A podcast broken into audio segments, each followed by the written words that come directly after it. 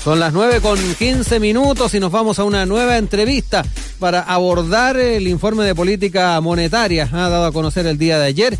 El Banco Central, ya lo decíamos, publicó este informe en el que proyectó que la actividad económica va a continuar una senda de recuperación gradual y proyecta que hacia 2022 la economía retornará a los niveles de septiembre de 2019. En tanto, el informe consideró que el consumo seguirá siendo impulsado por el retiro de los ahorros previsionales, aunque el impacto del segundo retiro se estima menor al primero un tema que queremos empezar ya a abordar con nuestro entrevistado a esta hora. Ya estaba con nosotros en línea Luis Felipe Céspedes, economista, académico de la Facultad de Economía y Negocios de la Universidad de Chile, exministro de Economía, además eh, durante el segundo gobierno de la presidenta Michelle Bachelet. ¿Cómo está, profesor? Muy buenos días, gracias por compartir esta entrevista con nosotros. Muy buenos días, Rodrigo. Eh, un gusto estar con ustedes. Bueno, lo primero, eh, hablemos un poco de, este recorte de expectativas eh, respecto al, PIB de este año. ¿Era esperable desde la perspectiva de, los especialistas, de los economistas, eh, profesor?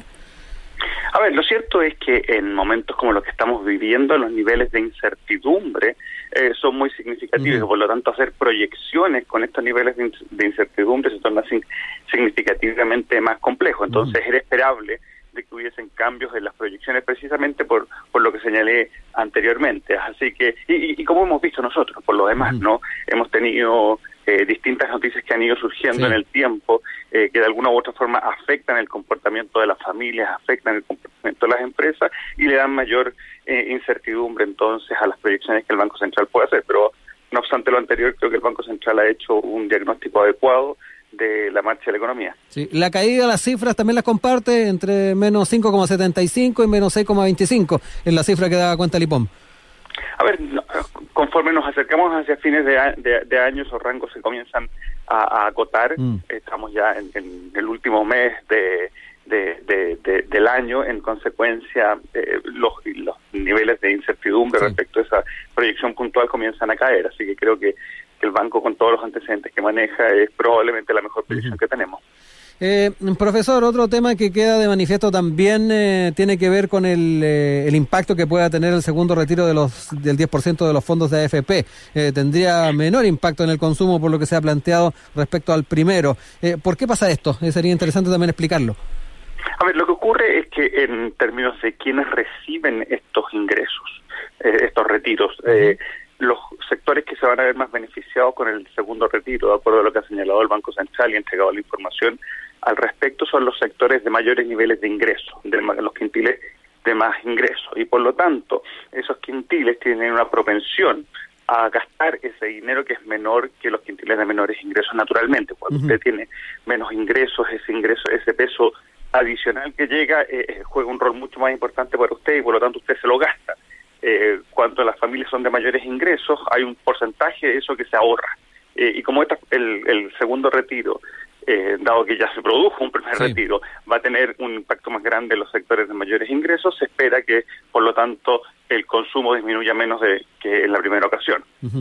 Eh, eh, lo otro también importante a, conversar eh, es cuán proclives también somos los chilenos a el ahorro y en este caso entregar parte o un margen de estos recursos a ahorro. ¿Cómo ve también esas alternativas para tal vez sacar algún tipo también de rédito de aquello? A ver, yo creo que lo que tú planteas es una tremenda pregunta, es mm. un tremendo desafío por lo demás que tenemos como país.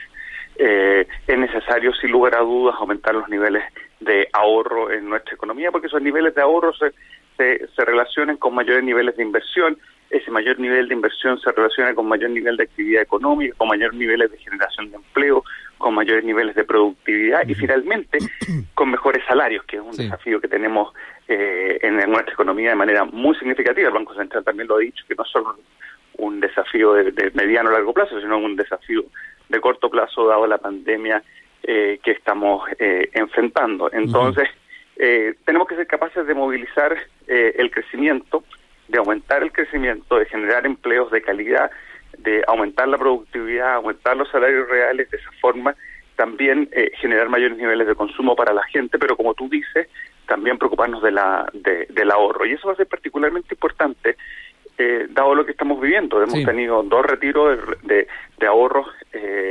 previsionales que van a generar sin lugar a dudas un desafío muy significativo en términos de ahorro para la pensión, para la vejez en grupos importantes de la población y tenemos que tomar eso en consideración. Eh, no podemos hacernos, digamos los locos y no, no, no, no, no ver que acá, eh, producto de las medidas que se han tomado, se ha generado un desafío grande hacia adelante. Eh, en el caso de, de, quienes opten por ese ahorro y tengan también la, la cantidad que pueda ser, obviamente, utilizada para ese, para ese fin, ¿qué instrumentos son recomendables ahí, profesores? Muchos piensan en APB, pero ¿hay otras opciones?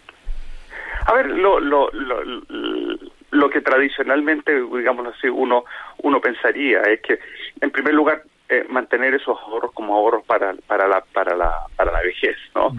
Eh, porque son precisamente ahorros que fueron eh, solicitados inicialmente, que fueron generados inicialmente con el propósito de una pensión. Entonces yo diría que tratar de compatibilizar esos dos objetivos es fundamental.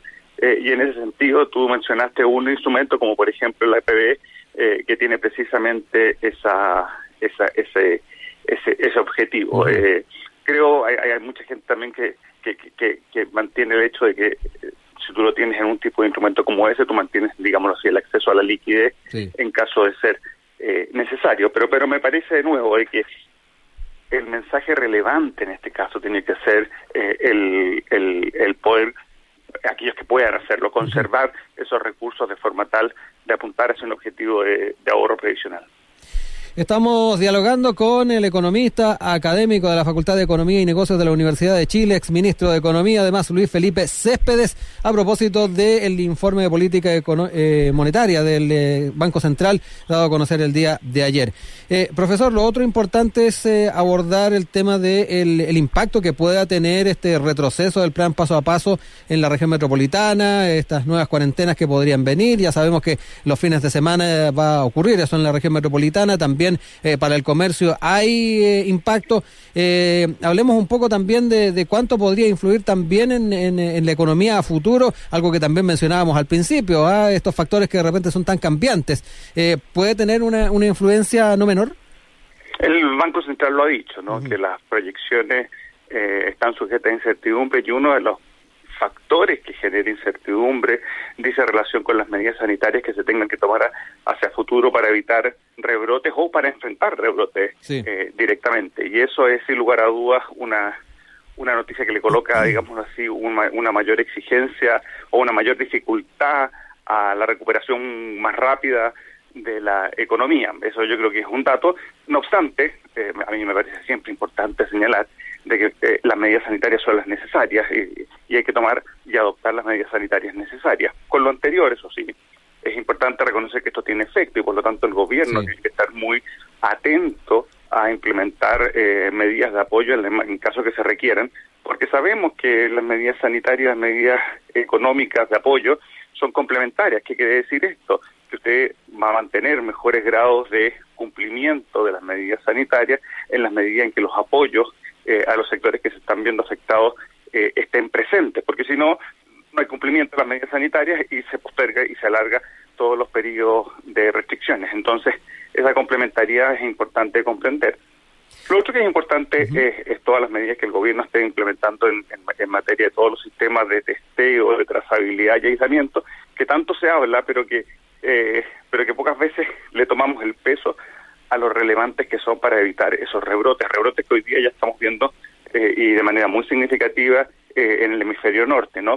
Eh, por lo mismo, acá es importante que el gobierno sea muy claro respecto a, las políticas en esta, en esta o las medidas que está tomando en esta dimensión. Y lo tercero es también el cumplimiento de todo de medidas que son básicas como el uso de la mascarilla, mm. el respeto al distanciamiento social, porque eso es precisamente algo que tenemos que todos asumir como una responsabilidad para evitar precisamente mayores daños a las personas, a las familias eh, y también a la estructura productiva del país. Sí, eh, viene bastante al caso dialogar este tema porque a propósito del anuncio, eh, son varios los medios que también se han dado vueltas en torno al comercio, particularmente el tema de los restaurantes. Muchos de ellos estaban, estaban reincorporando trabajadores que habían estado suspendidos en el marco de, la ley de protección del empleo, pero ahora con estas, este, este retroceso seguramente van a tener que volver a foja cero, muchos van a tener que también tener sus mesas en, terrazas, algunos que no tienen la posibilidad de terrazas cerrar.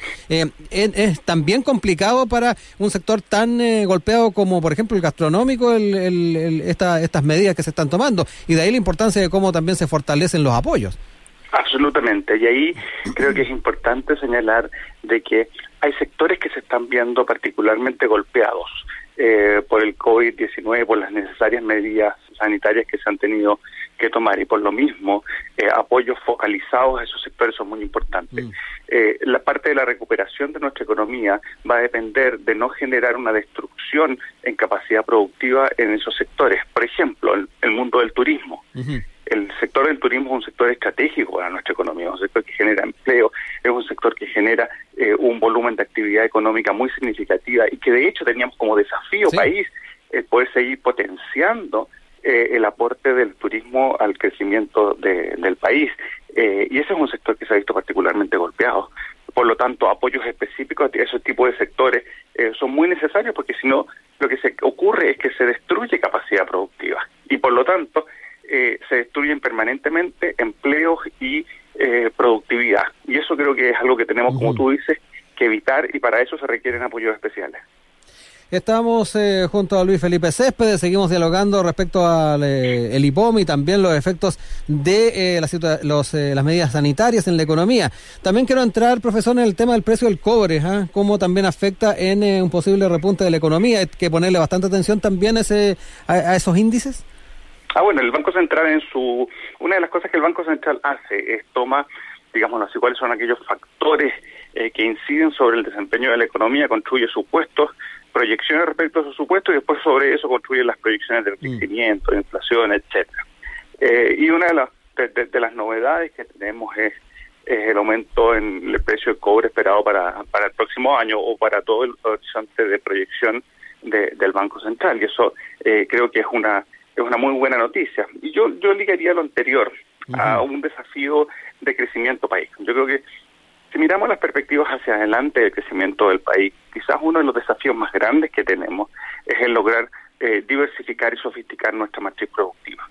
Eh, y eso está íntimamente conectado con el desafío de un país que ha logrado avanzar eh, de manera importante en materia de crecimiento. Pero para poder seguir aumentando nuestro crecimiento, para poder seguir generando empleos de calidad, que permitan responder a todas estas demandas que tenemos en términos de sociedad, eh, necesitamos crecer y ese crecimiento tiene que eh, materializarse en áreas, en innovación, eh, en el desarrollo de nuevos productos, de nuevas exportaciones. y yo creo que ahí tenemos un desafío pendiente. Hemos hablado muy poco respecto del crecimiento potencial de nuestra economía, el crecimiento de la productividad. Y ese debiese ser un elemento de nuestra estrategia de recuperación del COVID-19. De otra forma, no puede ocurrir algo que el Banco Central dijo ayer y que me parece que fue muy relevante. El presidente del Banco Central señaló que hacia el año 2022 el nivel de PIB de nuestra economía, el nivel de actividad económica, sería 10% menor de lo que teníamos previamente internalizado. Eso es una pérdida brutal en términos de actividad económica, que tenemos que ser capaces de recuperar, que tenemos que ser capaces de eh, cerrar eh, esa brecha. Eh, y eso se hace con crecimiento potencial, eso se hace con productividad, eso se hace con el desarrollo de la innovación, se hace con la generación de oportunidades para nuestros jóvenes, para nuestros trabajadores. Eh, y creo que esa discusión hemos tenido muy poco. Oiga, profesor, ¿y dónde está el principal obstáculo? Porque si uno mira en perspectiva, eh, todos los programas eh, de, candidatos presidenciales incorporan ese elemento, el poder dar ese salto cualitativo, pero siempre ahí nos quedamos en, el deseo, en las ganas de, poder ir avanzando. Y, lo otro, también a, la luz de lo que está ocurriendo actualmente con, con la pandemia, hace poco también estaban las universidades, los científicos bregando para que el presupuesto 2021 eh, tuviera una, una, mayor fuerza eh, para la innovación y el, desarrollo de investigación. Eh, ¿Dónde están también esa, esa llave, esa clave para poder dar ese paso en forma definitiva? A ver, partamos con, partamos con ese último punto que tú señalabas, que, que creo que es una buena demostración de la importancia que le estamos dando a temas tan fundamentales eh, como la ciencia, la innovación en nuestro país, eh, se había reducido eh, de manera bastante significativa los recursos destinados a las universidades y a todo en, realidad el sistema de ciencia, tecnología e innovación del país, una eje que de nuevo es fundamental para poder generar mayor crecimiento económico. Afortunadamente la discusión en el Congreso permitió que se repusieran parte de esos, de, esos recursos eh, y, eso me parece una, un resultado muy positivo de las discusiones que se dio y el trabajo también de la oposición en el, en el Congreso en esa dimensión. Eh, ahora, yo creo que uno de los obstáculos que tenemos es que, en primer lugar, no hemos sido capaces de ponernos de acuerdo respecto a una estrategia de largo plazo.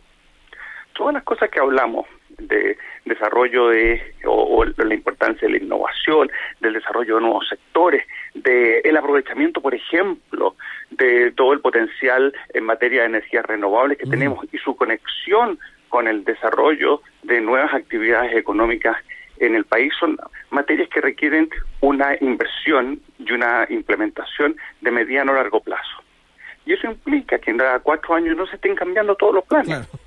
Y yo creo que una de las cosas que no hemos sido capaces de hacer es instalar eh, esa, esa, esa lógica de estrategia productiva que no responde a la estrategia de un gobierno de turno, sino que responde a la estrategia país. Eso, en primer lugar, me parece que, que es fundamental eh, y, que no hemos logrado hacer. Segundo lugar, creo que sí, hay determinadas diferencias en el diagnóstico. Yo creo que hay algunas diferencias respecto de lo que debiesen ser una, una, una estrategia país en términos de diversificar, sofisticar nuestra matriz productiva. Eh, creo que hoy día hay mejores perspectivas para esa discusión. Si ustedes ven, por ejemplo, el lanzamiento de la agenda del hidrógeno verde por parte del gobierno, lo que reconoce esa estrategia implícitamente es que hay, es que hay sectores estratégicos para la economía, eh, que hay sectores que pueden ayudar al proceso de diversificación, de sofisticación productiva y por lo tanto me parece a mí que como señal implícita es un muy buen cambio por parte de la estrategia que venía eh, implementando el gobierno en términos de ser neutro respecto